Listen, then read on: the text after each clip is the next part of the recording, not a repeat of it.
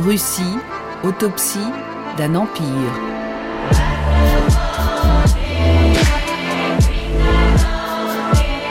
À quand remonte cet éclatement de l'Empire russe dont la guerre d'Ukraine est le fruit? Un récit de Bernard Guetta. Cinquième épisode, 1980, l'année du premier syndicat libre du bloc soviétique. L'actualité ce matin, c'est bien sûr encore la Pologne. Après 17 jours de grève, vous le savez, les ouvriers de Gdansk et de Szczecin se sont mis d'accord hier sur un protocole d'accord avec le gouvernement. Le texte prévoit la création de syndicats libres, autogérés et indépendants, un fait sans précédent dans un pays socialiste. J'étais seul à savoir, absolument seul au monde. Je venais de voir le mur de blindés militaires entourant le grand hôtel de Sopot et tous les dirigeants de solidarité nationaux et régionaux en sortir entre deux rangées de soldats pour être embarqués. Mais vers où? Le monde ignorait encore tout de cette rafle. Le général Jaruzelski n'avait pas encore prononcé son discours de l'aube sur la proclamation de l'état de guerre. Il était un peu plus d'une heure du matin ce 13 décembre 1981 et je retournais vers Gdansk en larmes, impuissant, désespéré, avec mon assistant et ami Jurek et le journaliste d'Ansa, Vitek, avec lequel nous avions formé un tandem. Eux aussi pleuraient, ils étaient polonais. Aucun d'entre nous ne pouvait dire un mot. Mais j'ai soudain réalisé, mais Bronek, il ne dormait pas à Sopot, il est à Levelius, à Gdansk. Vitek a écrasé l'accélérateur. Bronek, c'était Bronislav Geremek, conseiller politique de Valéza et médiéviste distingué. Il fallait arriver à Levelius avant que les militaires ne le trouvent. Nous n'avions plus le temps de pleurer. Et je me retrouve devant la chambre du futur ministre des Affaires étrangères de la Pologne démocratique, tambourinant si fort qu'il ouvre aussitôt, outré de cette intrusion dont il ne m'aurait visiblement pas imaginé capable. Bernard. Bronek, pas une seconde à perdre, vite Et je lui explique d'un seul souffle le grand hôtel cerné, les arrestations, l'armée partout. Je parle si vite de choses tellement folles qu'il doit me croire sous. Qui dit cela? me demande-t-il de plus en plus réprobateur. Mais Bronek, personne ne le dit, je l'ai vu. Je vous en supplie, vite, coupez-vous la barbe, rasez-vous, je vous emmène à l'archevêché, ils vous cacheront.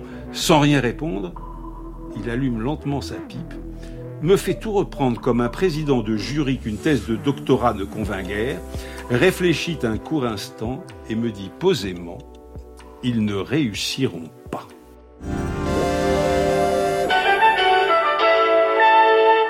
Jean-Noël Cadou.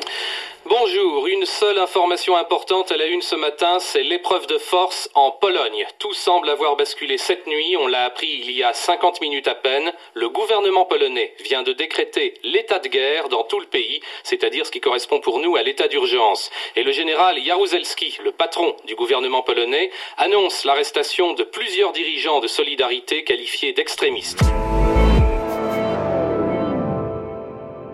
Comme sur la Hongrie en 1956, la nuit tombait sur la Pologne. Bronek allait être arrêté deux heures plus tard, le téléphone était coupé, la Pologne était coupée du monde, les camps d'internement se remplissaient à un rythme infernal.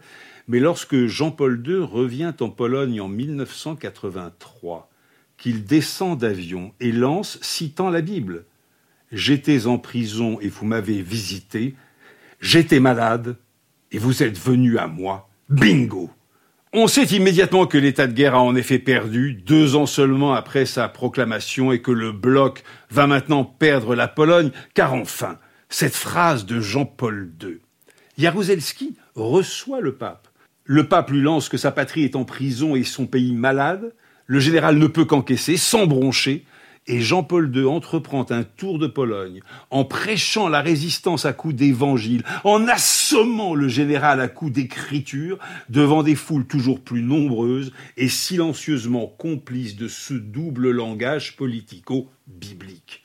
Le pape fait voir ce qu'est ce rapport de force politique sur lequel Bronislav Geremek avait immédiatement tablé et huit ans plus tard le mur tombé. Le soviétisme était mort, mortellement, historiquement blessé par le premier syndicat libre du monde communiste, Solidarité, né au chantier naval de Gdansk en août 1980, après un long et constant bras de fer entre la société et le parti polonais.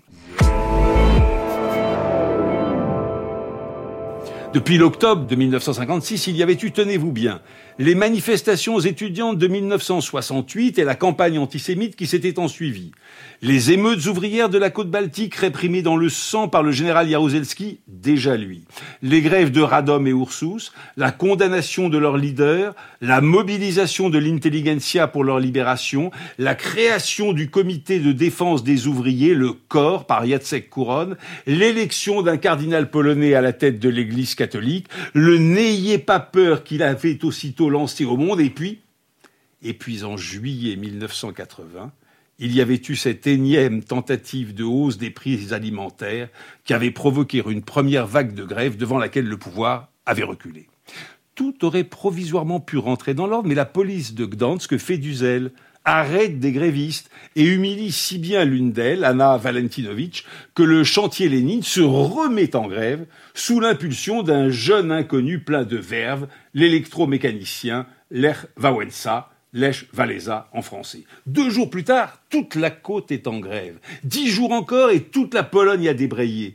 Échec et mat, le pouvoir doit céder sur toutes les revendications des grévistes, libérer les prisonniers politiques et s'engager à légaliser Solidarité auquel dix millions de personnes, dix millions de personnes auront bientôt adhéré. Quant à la ville de Gdansk, elle est maintenant ceinturée par l'armée et par la milice. Un Français qui revient de là-bas en témoigne au micro de Bertrand Vanier. J'étais arrêté sur la route de Gdansk à Varsovie par de nombreux convois militaires et la milice était en grand nombre coupant les routes afin de permettre aux convois de passer à grande vitesse euh, en direction du nord. Dans les rues de Varsovie, ici, euh, les Polonais marchent de plus en plus. Varsovie est une ville immense et les Polonais marchent parce que les transports en commun sont arrêtés. Autobus, trolleybus ne fonctionnent plus et les braves Polonais se déplacent avec leurs sacs à provisions car ils cherchent désespérément du sucre, du pain dans certaines euh, boutiques qui sont fermées.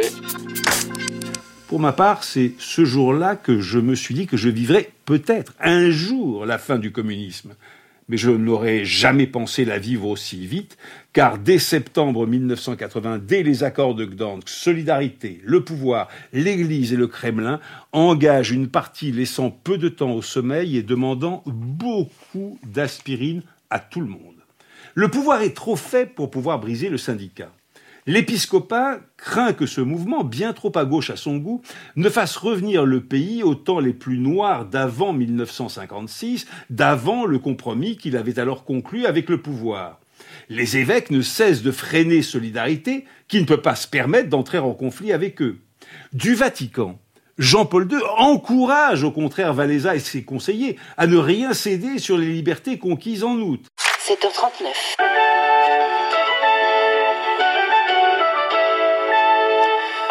Page d'histoire. Lech Walesa va ce matin au Vatican chez son ami le pape. Écoutez Bogdan Siwinski, c'est le rédacteur en chef du journal que va publier bientôt le syndicat Solidarité. Vous pensez que le pape peut encore aider la Pologne, peut encore aider Walesa mais c'est plutôt la question de certains les de- spirituels qui est pour nous vraiment très important. Quelqu'un qui comprend notre situation, qui, qui a vécu notre situation.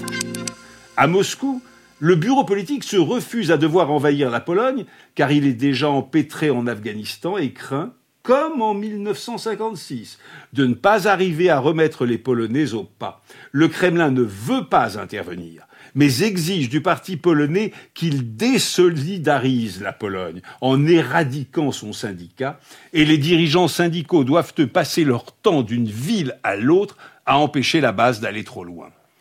La Pologne communiste n'est plus communiste. C'est la France de 1968, mais une France sans autre général de Gaulle que Wałęsa, devenu l'ère premier roi de Pologne, sans élection pour faire rentrer la révolution dans les urnes, et avec une église du XIXe siècle, un pape du XXIe, un dirigeant soviétique qui paraît entrer en agonie, un parti polonais qui prend l'eau, et une base syndicale qui se demande bien pourquoi il ne faudrait pas immédiatement mettre les communistes à la retraite. Comme l'avait préconisé Adam Michnik, son théoricien, la révolution polonaise se veut auto-limitée en raison de la réalité du partage du monde. Mais jour après jour, les limites reculent et cèdent si bien que c'est avec la sécurité militaire que le général Jaruzelski doit organiser son état de guerre, pas avec le parti, ni même avec la police politique, qui ne sont plus sûrs. Techniquement parlant, son coup d'État est une réussite restée inégalée. la Pologne est comme gelée en une nuit, sans que le sang ne coule, mais c'est l'armée qui a pris le pouvoir et qui, de fait, sans le dire mais en pratique, en chasse un parti moribond. Contrairement aux apparences, la Pologne n'est pas sortie du communisme en 1989, mais dès décembre 1981, lorsque les services de contre-espionnage dirigés par un général en gants blancs, Czeslaw Kiszak, arrêtent en une heure toute la direction de solidarité au Grand Hôtel de Sopot. C'est un sans faute ou presque, mais ils n'ont pour autant pas réussi. Ils ne pouvaient pas réussir. Guérémec avait raison, car le communisme se mourait également à Moscou.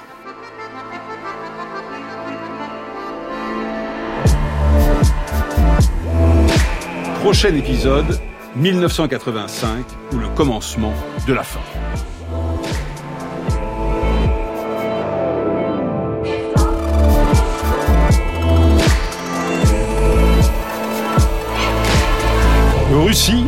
Autopsie d'un empire, un podcast original de France Inter.